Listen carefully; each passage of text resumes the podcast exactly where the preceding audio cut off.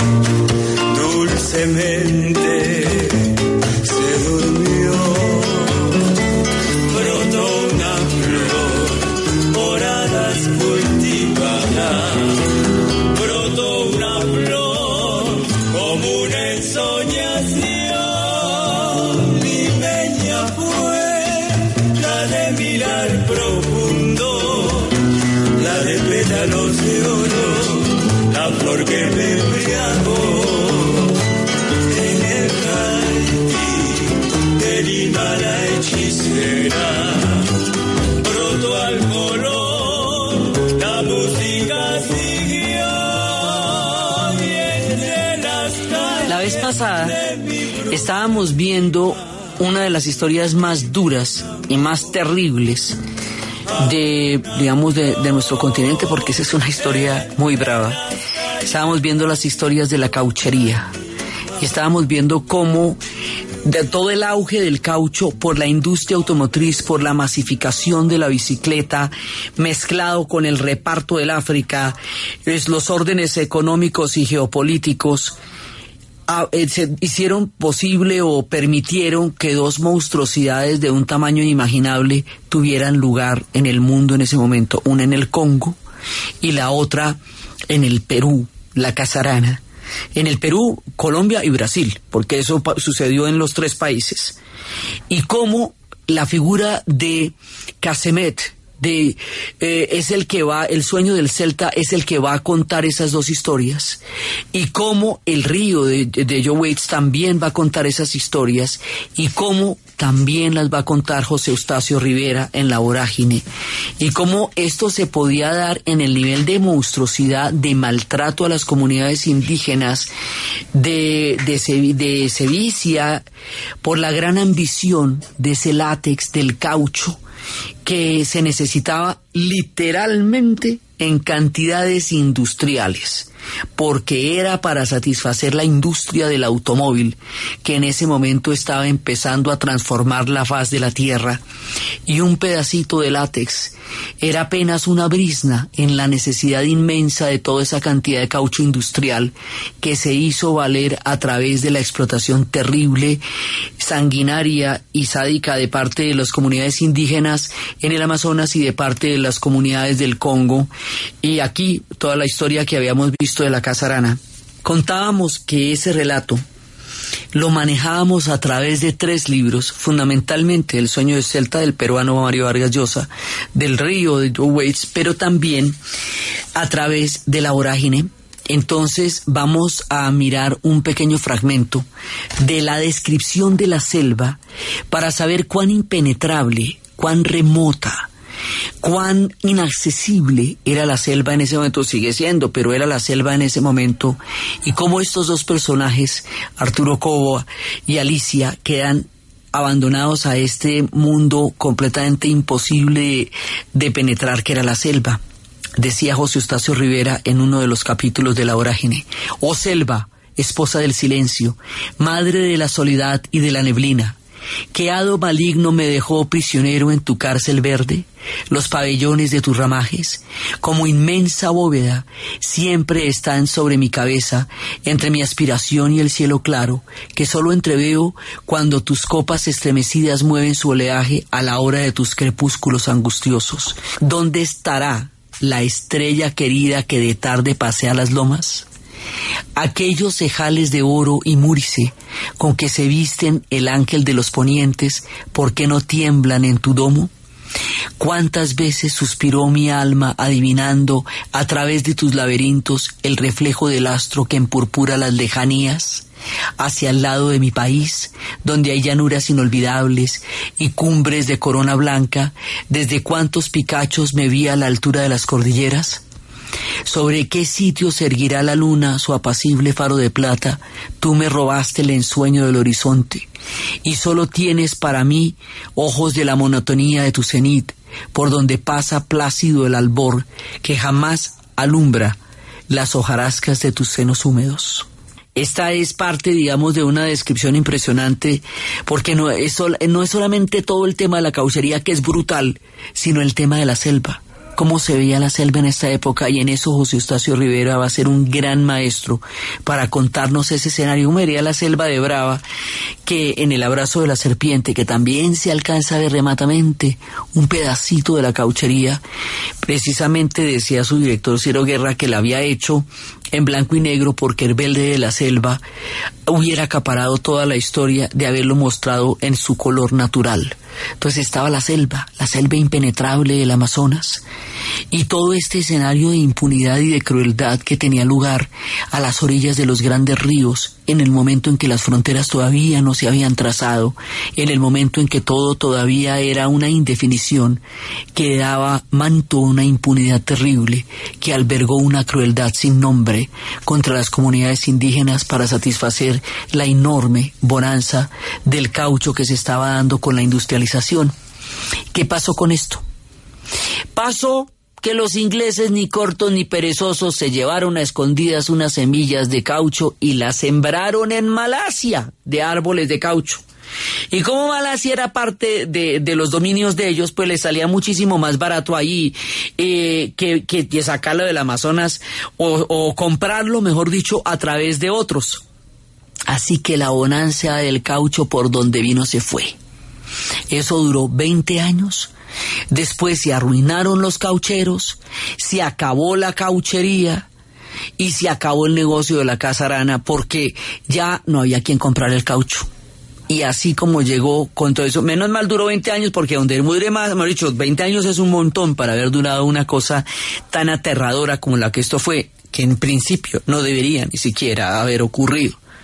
Pero se acabó simplemente porque se llevaron las semillas y las sembraron en otra parte donde directamente la podían obtener sin necesidad de atravesar todos estos comercios y todos estos eh, lugares tan inhóspitos y tan complicados que era donde se daba.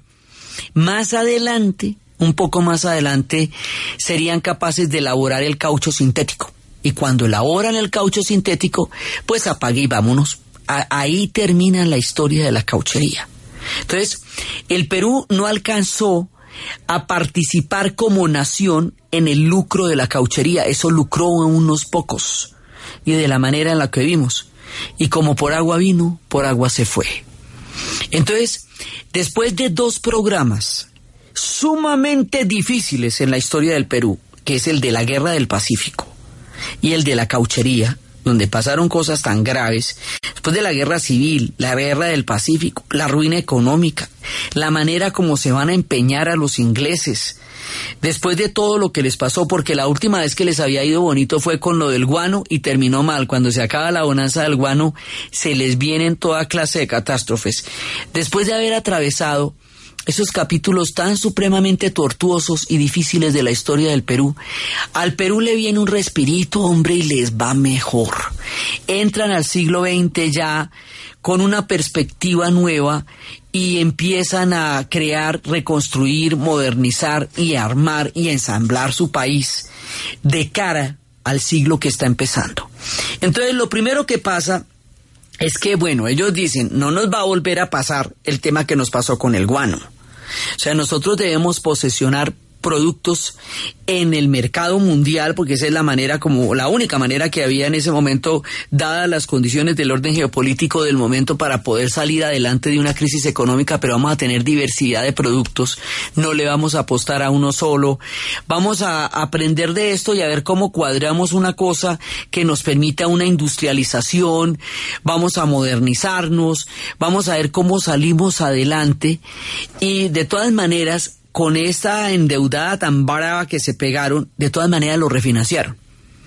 Y al refinanciarse, entonces bueno, ahora vamos a tratar esta refinanciación con, con juicio para sacar adelante un país y que no nos vuelva a pasar que le apostemos todo como se lo apostamos al guano y de un momento a otro quedemos con una mano adelante y la otra atrás como ya nos había pasado. Entonces arrancan en este proceso. Y para arrancar en este proceso, entonces poco a poco ellos están empezando a lograr una estabilidad política, una estabilidad económica y una estabilidad social.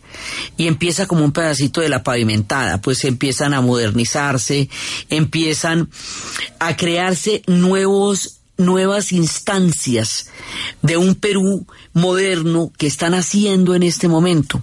Entonces empieza pues la recuperación económica que es absolutamente importante.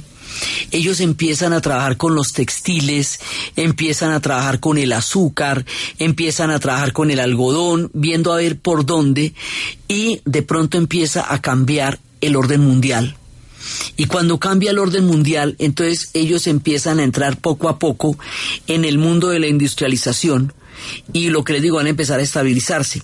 Entonces ellos van a crear un mundo en donde van a tener eh, una legislación eh, importante con respecto a la plata, con respecto al petróleo, con respecto a, a las relaciones laborales.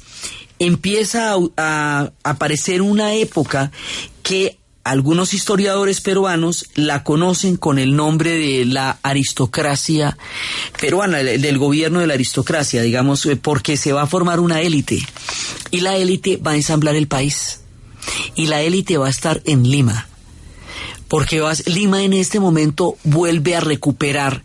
Por eso a lo largo del programa vamos a pasar varias canciones a Lima, porque Lima vuelve a coger vuelo esplendor y empieza esa Lima a resurgir. Lima hoy por hoy es una ciudad llena de encantos, llena de historia, llena de un mundo señorial, con una intelectualidad brillante, con una, digamos, tiene muchas cosas Lima que mostrar. Y este es uno de los momentos en que Lima empieza a, a reverdecer ella también después de después de lo pues es que imagínense es que la guerra de contra contra Chile, la guerra del Pacífico fue en la mismísima Lima. Entonces, bueno, ahora la tenemos bonita, ahora la tenemos chévere y entonces vamos a empezar a contar historias de Lima y vamos a cantarle a ella porque ella empieza a reverdecer.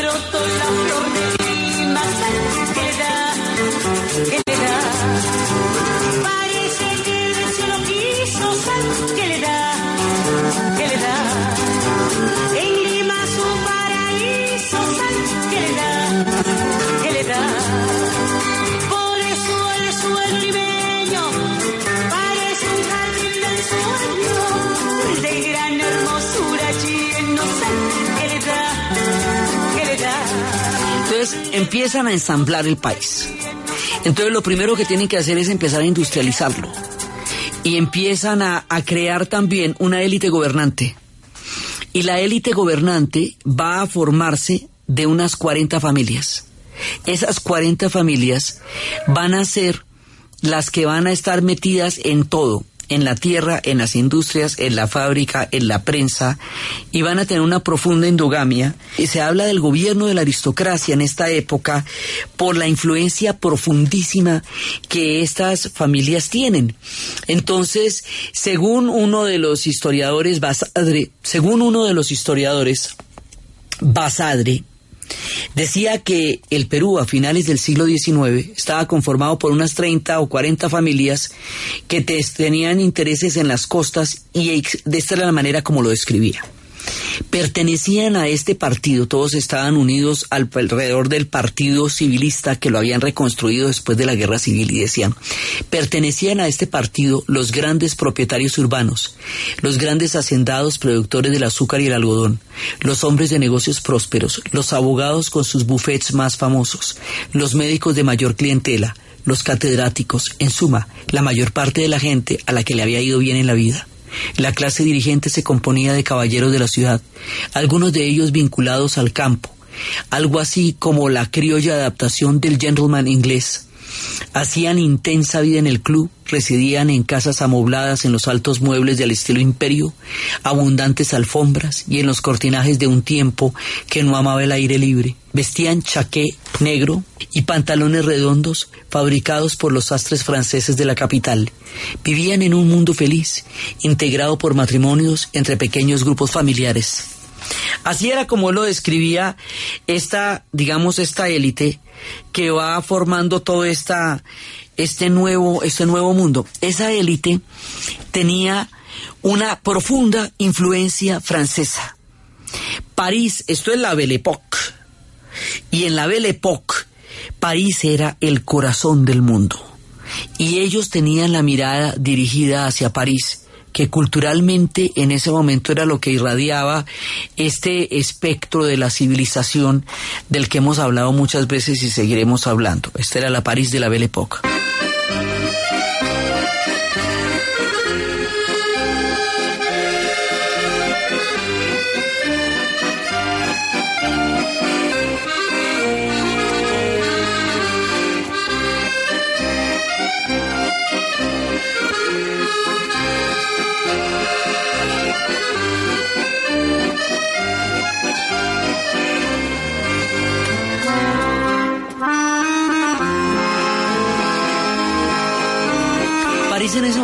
Estaba dando un florecimiento cultural importantísimo. Era la época de los fauvistas, era la época de los cubistas, era la época de Baraque, era la época, acaba de pasar todo el boom de los impresionistas, que de todas maneras era un momento de gran esplendor.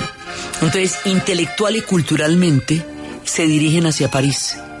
Económicamente estaban todavía en manos de los ingleses, pero poco a poco los ingleses van a ir soltando el Perú y a medida que lo van soltando, lo van cogiendo los, eh, los Estados Unidos, que ya están empezando a desarrollar un temprano sentido del destino manifiesto que se hará mucho más fuerte a medida que avance el siglo XX.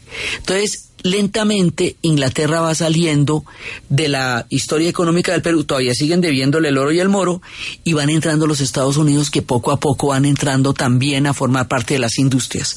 Entonces, hay un ideal que es como culturalmente francés, económicamente inglés, y empieza a tener, todavía no a nivel cultural, pero sí ya un poco a nivel económico, la influencia de los Estados Unidos. El Perú empieza a girar en las direcciones en donde vaya el viento y donde vaya el sol porque necesita salir adelante después de todos los problemas que ha tenido. Y esto le va a pasar a toda América Latina, digamos, todos se van a situar en mayor o menor grado frente a estas influencias de una manera profunda, lo que va a crear el esquema de civilización barbarie que en el caso ya introyectado al mundo de nosotros en las nacientes repúblicas hablaba del mundo de la élite de Lima versus el resto del país. Entonces, por eso es que Pablo Milanés, y esto lo hemos puesto y lo pondremos las veces que, que nos toque y que venga el caso, nos dice éramos, porque esa es la manera como él defiende, como él define cantando los versos de José Martí, esta paradoja de la formación de esta nueva conciencia una visión con el pecho de atleta, las manos de petimetre y la frente de niño. Éramos una máscara con los calzones de Inglaterra, el chaleco parisien, el chaquetón de Norteamérica y la montera de España.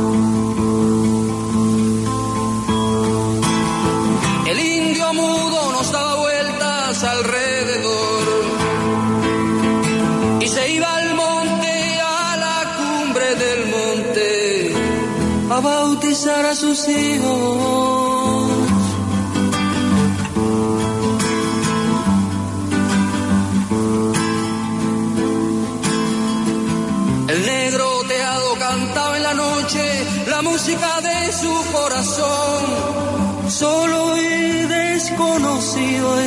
Las olas y la fiera.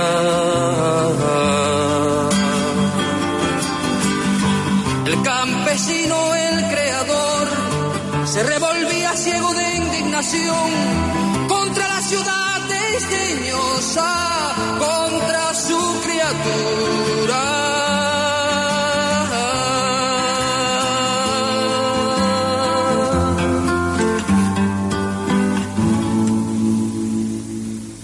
De Colombia.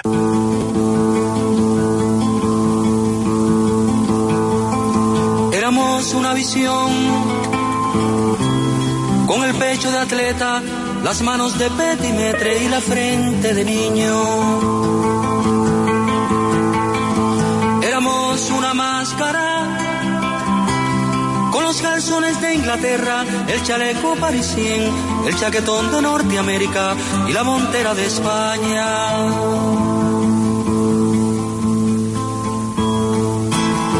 El indio mudo nos daba vueltas alrededor y se iba al monte, a la cumbre del monte, a bautizar a sus hijos.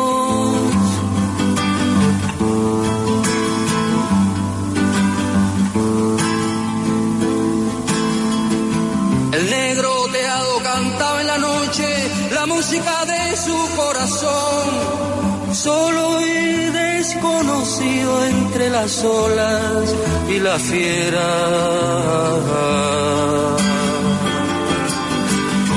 El campesino, el creador, se revolvía ciego de indignación contra la ciudad desdeñosa, contra su criatura.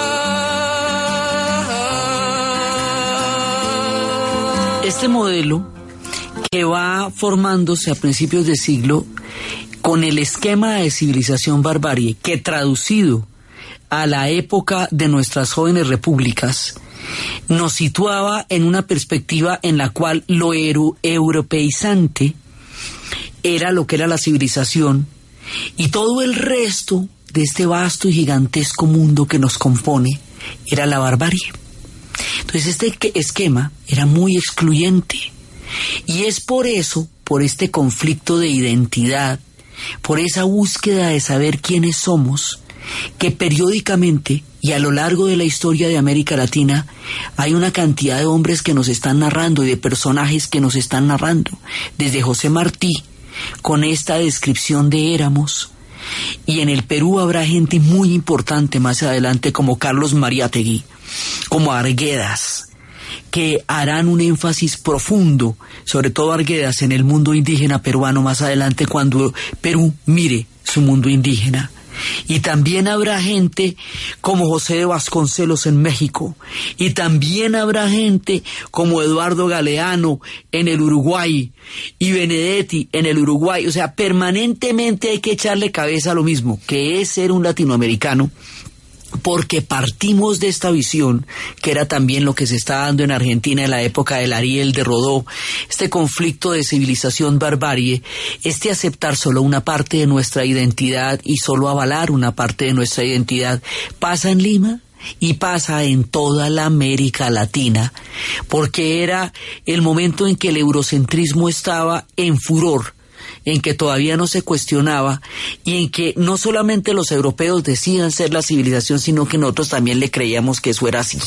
Entonces una cosa es lo que ellos piensan y, otro, y otra cosa es que nosotros no la creamos para nosotros y eso estaba pasando en ese momento. Entonces, esta aristocracia limeña va a, a gravitar dentro de este eh, de este síndrome cultural que le estaba dando a toda América Latina, pero también será dentro de esta aristocracia limeña que nacerán hombres y mujeres después, nacerá una intelectualidad que más adelante será muy crítica frente precisamente a todo este esquema de imagen de una sola parte de una nación como el todo. Más adelante serán ellos precisamente los que revisen esta mirada del Perú sobre sí misma, estos mismos escritores que nacieron en esta élite, y más adelante ellos conformarán también una impresionante intelectualidad peruana que hoy por hoy sigue siendo una cosa totalmente viva, porque efectivamente donde hay pensadores y gente durísima en la intelectualidad de los peruanos y en la intelectualidad de los limeños, forma parte todo de una evolución en el pensamiento y en la mirada. Pero en este momento se conforman desde ahí. Y es desde ahí que se está mirando el mundo y desde ahí está mirando el mundo toda América Latina. Eso lo mismo está pasando en Argentina, en el Uruguay, aquí, en todos lados. Entonces el Perú, por un lado, está tratando de estructurar una imagen de sí mismo. Y lo cuando digo que está pasando en todos lados, ¿cómo era, cómo era de complicado este conflicto de identidades que nosotros solamente hasta 1991 promulgamos una constitución donde nos reconocíamos como un país pluriétnico y multicultural? ¿Cómo será, digamos, de, de delicado este punto de identidad? Que todos los países hemos tenido que recorrer en América Latina un camino muy largo para podernos ver. Porque es que es en esta época en que se invisibiliza el Perú negro por este esquema. Y parece que no existiera y parece que nadie hubiera estado ahí. En su veremos que eso es una gran falsedad histórica y una profunda injusticia con la cultura del Perú, porque hay un Perú negro y hay un mundo en el Perú Negro y hay una cantidad de música y hay una cantidad de historias en el Perú Negro, pero aquí se invisibiliza. Al, al, mundo indígena se le trata como menores de edad, como eternos niños, con una mirada paternalista. Sea, todo esto está pasando también allá como acá y en todas partes. Digamos, nuestra historia, inclusive también en el Brasil, nuestra historia toda se va, eh, se va entrelazando poco a poco en estas miradas, en, en lo crítico y en lo que asume también. Entonces, en este momento, el Perú está en este punto. Y al mismo tiempo, paralelamente al mundo de esta aristocracia, también se va formando un movimiento obrero importante, porque el Perú se está industrializando. Y en, Lima hay fábricas grandes que agrupan una gran cantidad de obreros. Pero lo que le va a dar el empuje al movimiento obrero peruano que se está dando simultáneamente es la llegada de los emigrantes. Van a llegar muchísimos emigrantes, no tantos como a la Argentina, porque Buenos Aires pasó de ser una ciudad de 400 mil habitantes a ser una ciudad de 4 millones de habitantes en un lapso de unos 20 años. O sea, eso es una cosa de locos. No, no va a ser tanto, tanto, tanto, pero sí va a llegar mucha gente de Europa al Perú, huyendo de la guerra huyendo de la pobreza, huyendo del hambre. Europa va expulsando a, sus pobres y a sus desposeídos, que van llegando en barcos, como hoy llegan de África y de Siria a Europa. Europa era antes ese continente donde la gente se iba a buscar fortuna porque allá no había ni paz ni fortuna. Hoy precisamente existe la paradoja de que ellos no se reconocen en su pasado y tienen todo ese conflicto con los emigrantes cuando el mundo los recibió tranquilito y con los brazos abiertos. El Perú los recibió y llegaron una gran cantidad de italianos y los italianos eran anarquistas.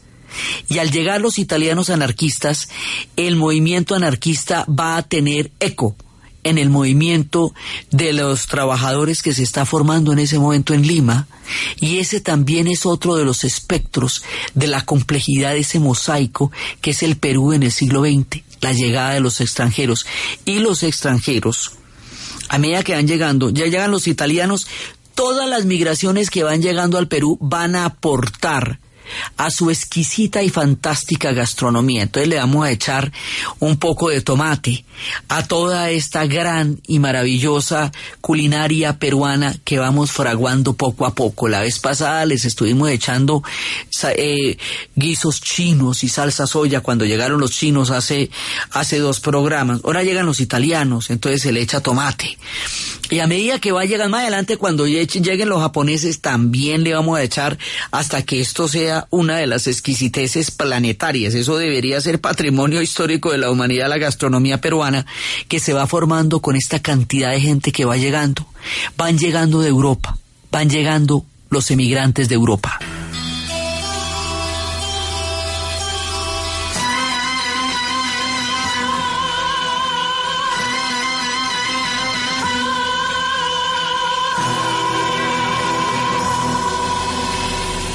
Cargo su bolsa de ropa, viajando llego en tercera, el inmigrante de Europa vino a descubrir la tierra.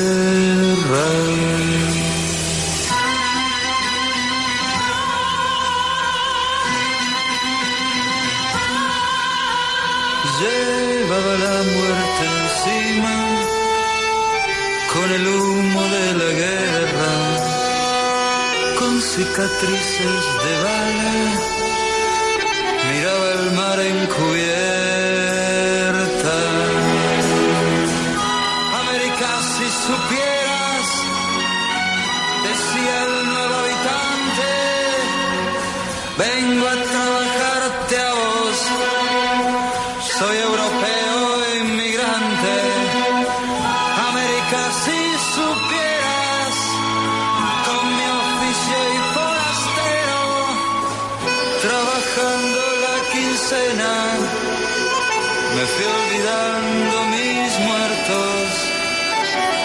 Olvidando mis muertos.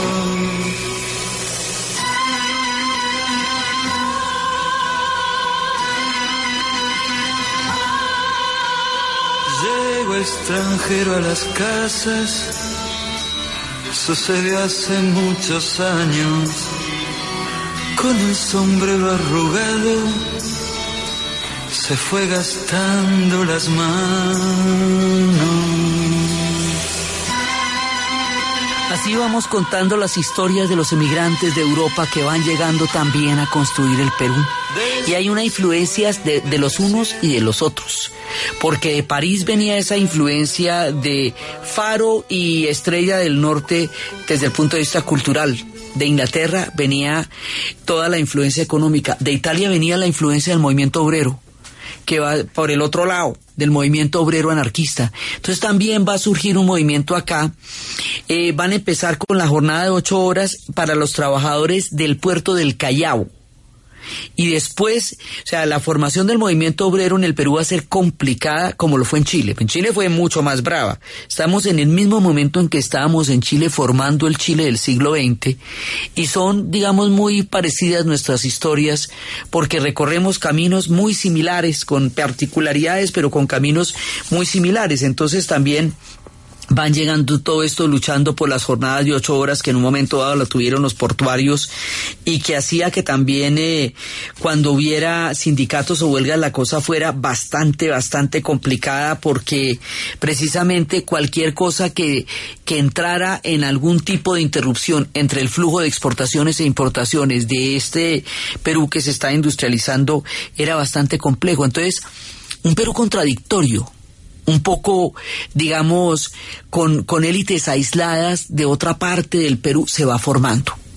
Sí, y esto les, les, digo, pasa en toda América Latina. Entonces se va formando la élite, se va formando el movimiento obrero, el mundo indígena queda en una situación de paternalismo, el mundo negro queda invisibilizado, Perú se va reconstruyendo económicamente, va construyendo imaginarios que de todas maneras tienen mucho que ver con el mundo de la colonia que ellos fueron y del imperio que ellos fueron en tiempos de los españoles, porque muchos de los valores que habían en esa época continúan aquí con otras formas, pero que vienen siendo parte de lo mismo. Y económicamente se van volviendo un país cada vez más eh, plausible para sí mismos, se van reconstruyendo y van eh, poniendo sus productos en la en el mercado internacional. Esto todo va bastante bien hasta cuando llegue la Primera Guerra Mundial. Cuando llegue la Primera Guerra Mundial van a volver a tener un revés económico nunca del tamaño de los que han tenido antes, jamás. Pero también van a tener un revés económico porque es que todos los que les compraban eran los que van a entrar en guerra.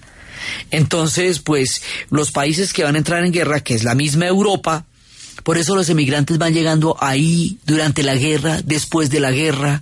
Y también decía Piero en la canción que al final, después se fue envejeciendo, el inmigrante de Europa poco a poco fue muriendo sin aprender el idioma. O sea, la migración europea es continua, continua, continua, porque empieza a principios de siglo y luego las guerras mundiales van expulsando cada vez más y más gente. Y eso también va a formar parte de la historia del Perú.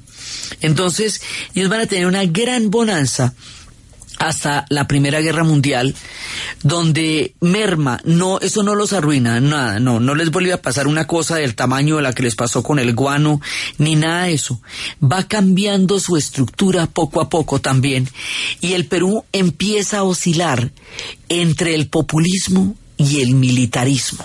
O sea, eh, se van formando como las vertientes. Esta es una, como una especie de matriz de lo que sería el desarrollo del Perú en el resto del siglo, que se va formando con todos estos diferentes componentes y es en esta época donde van a nacer dos personajes de una talla inmensa. Uno, Carlos Mariategui, que después vamos a ver cómo él va a pensar el Perú y cómo va a pensar América Latina.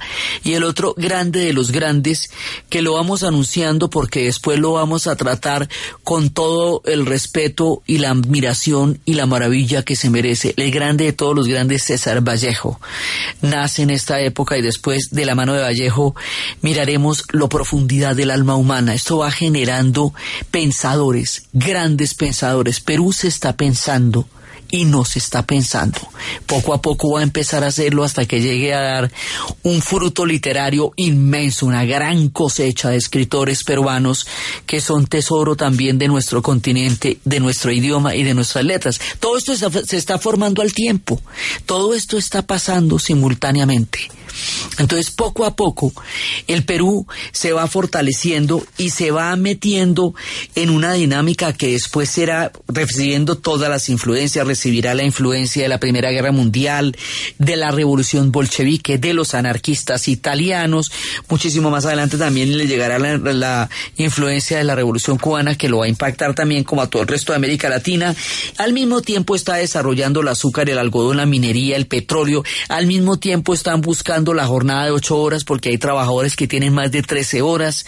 Al mismo tiempo se va formando este gigantesco mosaico que va a ser el Perú en el siglo XX y las tendencias fundamentales quedan aquí planteadas. El mundo del Perú entre el populismo y los fenómenos de los golpes militares, de los gobiernos militares, será una constante durante un largo periodo de tiempo de ellos la manera como eso va a suceder y la forma como el Perú oscilará en estos fenómenos pasado el tiempo del gobierno de la aristocracia y habiéndose recuperado de los grandes golpes de la guerra del Pacífico, de la guerra civil, del fin de la bonanza del guano, y habiéndose reconstruido y habiendo empezado con una cara muy distinta la entrada del siglo XX, es lo que vamos a ver en el siguiente programa.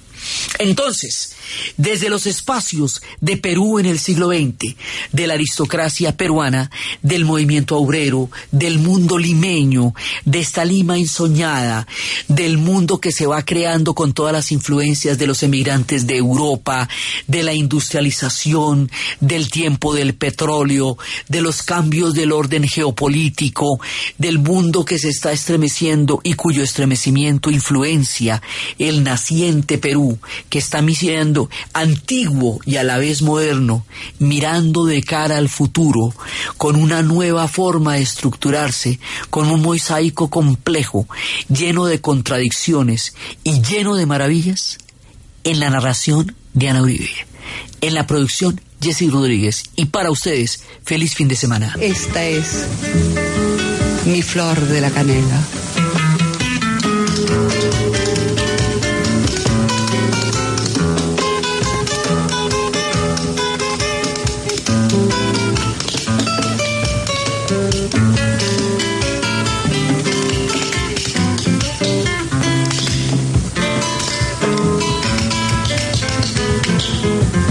Déjame que te cuente limeño. Déjame que te diga la gloria del ensueño que evoca la memoria del viejo puente del río y la lande.